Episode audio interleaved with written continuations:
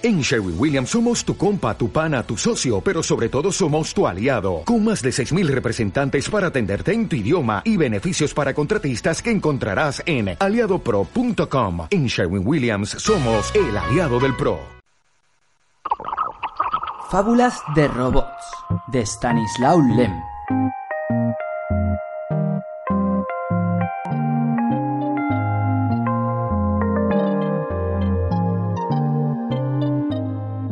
Fábula 2. Las orejas de uranio. Érase una vez un ingeniero cosmogónico que aclaraba las estrellas para poner fin a la oscuridad. Llegó a la nebulosa de Andrómeda, que todavía estaba llena de nubes negras. Se puso a darle vueltas y en cuanto la nebulosa se movió, utilizó sus rayos. Tenía tres rayos, rojos, violeta e invisibles cogió el primer rayo y lo dirigió a un gran globo estelar, que inmediatamente se convirtió en una gigantesca estrella roja, pero dentro de la nebulosa no se hizo luz. Entonces agarró otra estrella y le introdujo el segundo rayo, el violeta, hasta que se blanqueó. Luego le dijo a su discípulo Vigila esa estrella mientras voy a encender las otras. El discípulo estuvo esperando mil años y luego otros mil, pero el ingeniero no volvía. Se aburrió de tanto esperar. Agarró una estrella, la retorció y de blanca se volvió azul. Eso le gustó y pensó que ya lo sabía todo.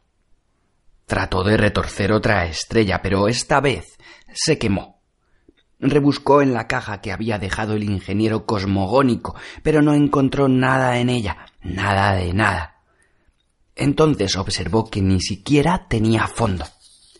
Supuso que allí estaría el rayo invisible. Entonces se le ocurrió meterlo en una estrella, pero no sabía cómo. Agarró la caja y la tiró al fuego. En ese instante todas las nubes de Andrómeda se iluminaron como si miles de soles brillaran de pronto, y en toda la nebulosa parecía pleno día. El discípulo se alegró mucho, pero no duró su regocijo, pues la estrella estalló. Al ver aquel desastre, el ingeniero cosmogónico acudió volando, y como no quería perder nada, agarró las llamas, y con ellas hizo unos planetas el primero de gas, el segundo de carbón, y para el tercero solamente le quedaban los metales más pesados, de los que salió el planeta Actinuria. El ingeniero cosmogónico, tras abrazar a su creación, reemprendió su vuelo diciendo Regresaré dentro de cien millones de años. Ya veremos lo que sale de todo esto y se fue en busca de su discípulo, que había escapado lleno de espanto. En Actinuria surgió el gran estado de los platínidas. Estos seres eran tan pesados que sólo por Actinuria podían caminar, puesto que en los demás planetas el suelo se hubiese hundido bajo sus pies, y cuando gritaban los montes se derrumbaban. Sin embargo, en sus casas no hacían ruido, ni se atrevían a levantar la voz, pues su rey Argitorio era el más cruel de los tiranos. Argitorio vivía en un palacio labrado en una montaña de platino, en el que había seiscientas salas enormes, en cada una de las cuales descansaba la palma de una de sus manos. No podía salir del palacio, pero sus espías andaban por todas partes. El rey Argitorio era muy desconfiado y atormentaba a sus súbditos.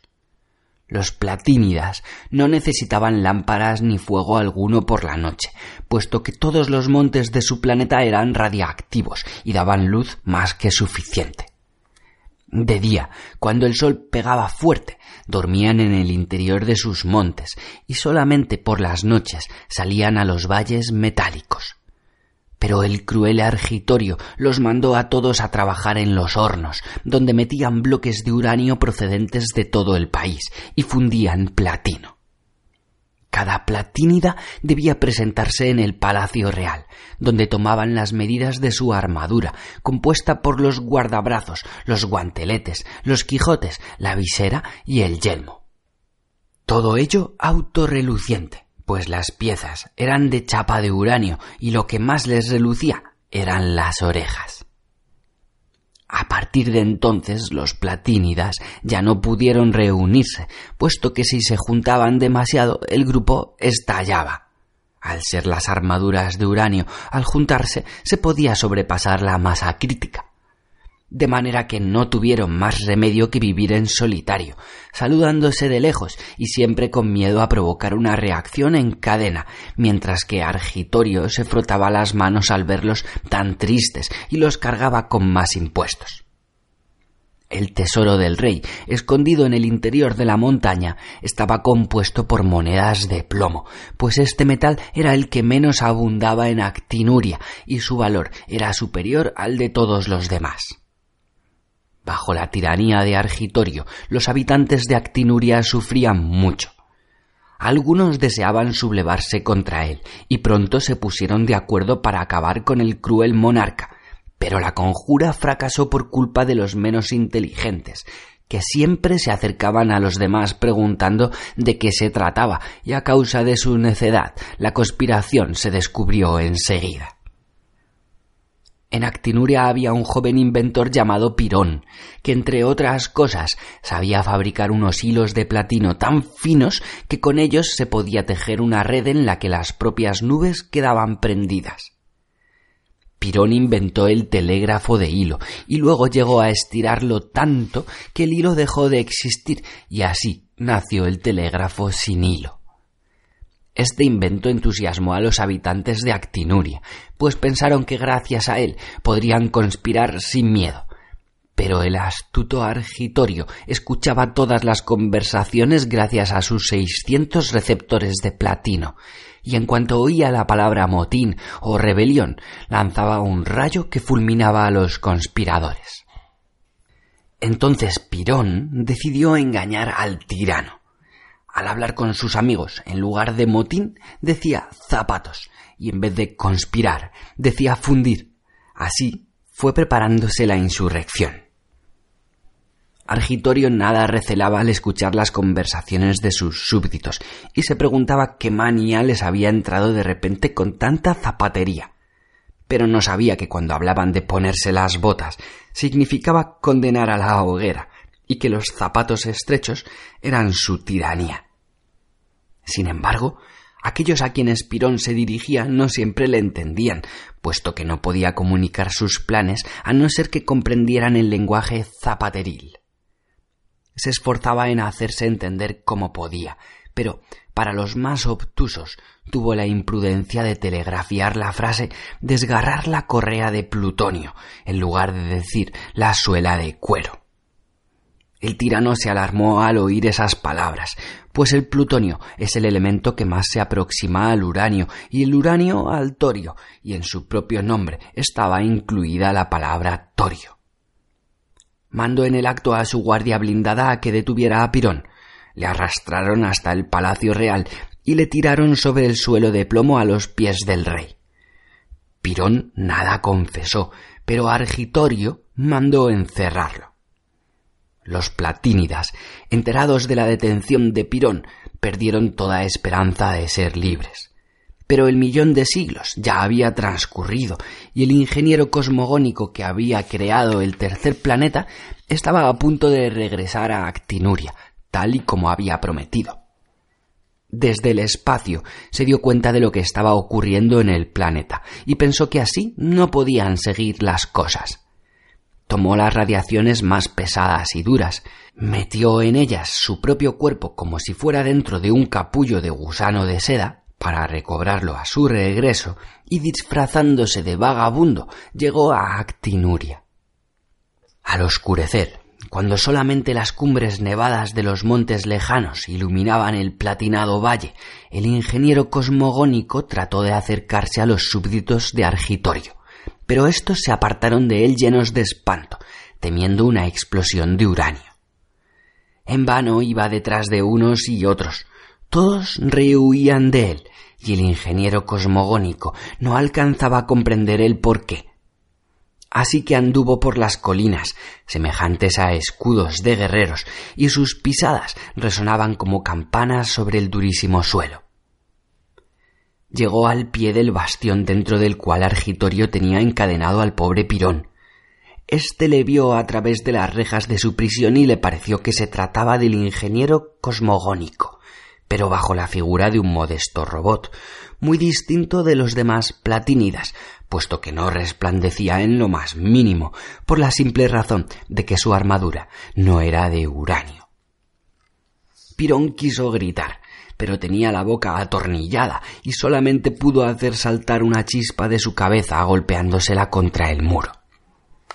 Al divisar aquel relámpago, el ingeniero cosmogónico se acercó al bastión y miró por las rejas de la ventana. Pirón, aunque no podía hablar, hizo sonar unas cadenas y así le explicó la situación al ingeniero cosmogónico. Ten paciencia, que todo saldrá bien, le aseguró éste. El ingeniero cosmogónico fue a las montañas salvajes de Actinuria, donde se pasó tres días buscando cristales de cadmio y luego los convirtió en chapa con ayuda de unas rocas de paladio. Con aquella chapa de cadmio fabricó un montón de orejeras que fue depositando a su regreso en el umbral de cada casa. Al encontrar aquellas orejeras, los platínidas, muy asombrados, se las pusieron, pues hacían mucho frío. Esa misma noche el ingeniero cosmogónico se deslizó entre los platínidas y con una varita inflamada trazó con gran rapidez unas líneas de fuego, escribiendo en la oscuridad las siguientes palabras. Podéis acercaros unos a otros sin temor, pues el cadmio evitará la explosión del uranio. Pero los platínidas pensaron que se trataba de un esbirro del rey y no le creyeron.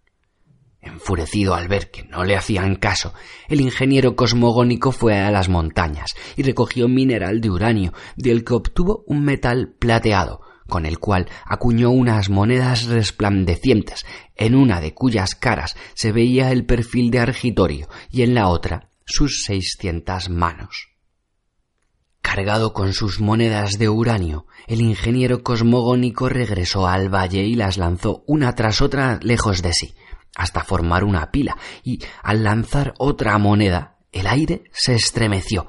Surgió un resplandor de la pila de monedas, que se transformó en una esfera de llamas blancas, y cuando el viento disipó la humareda, sólo se vio un cráter abierto en la roca. Acto seguido, el ingeniero cosmogónico volvió a sacar monedas de su saco y a lanzarlas, pero esta vez, antes de lanzarla, recubría cada moneda con una hoja de cadmio, y aunque la pila llegó a ser seis veces mayor que la primera, no pasó nada. Entonces los platínidas le creyeron y agrupándose sin miedo organizaron una conjura contra el odiado Argitorio. Querían derrocar al monarca, pero no sabían cómo hacerlo, pues el palacio real estaba rodeado de murallas irradiantes y el puente levadizo estaba defendido por un verdugo automático y al que no daba la consigna le cortaba la cabeza. Casualmente se acercaba el día de la recaudación correspondiente al nuevo impuesto que Argitorio acababa de imponer.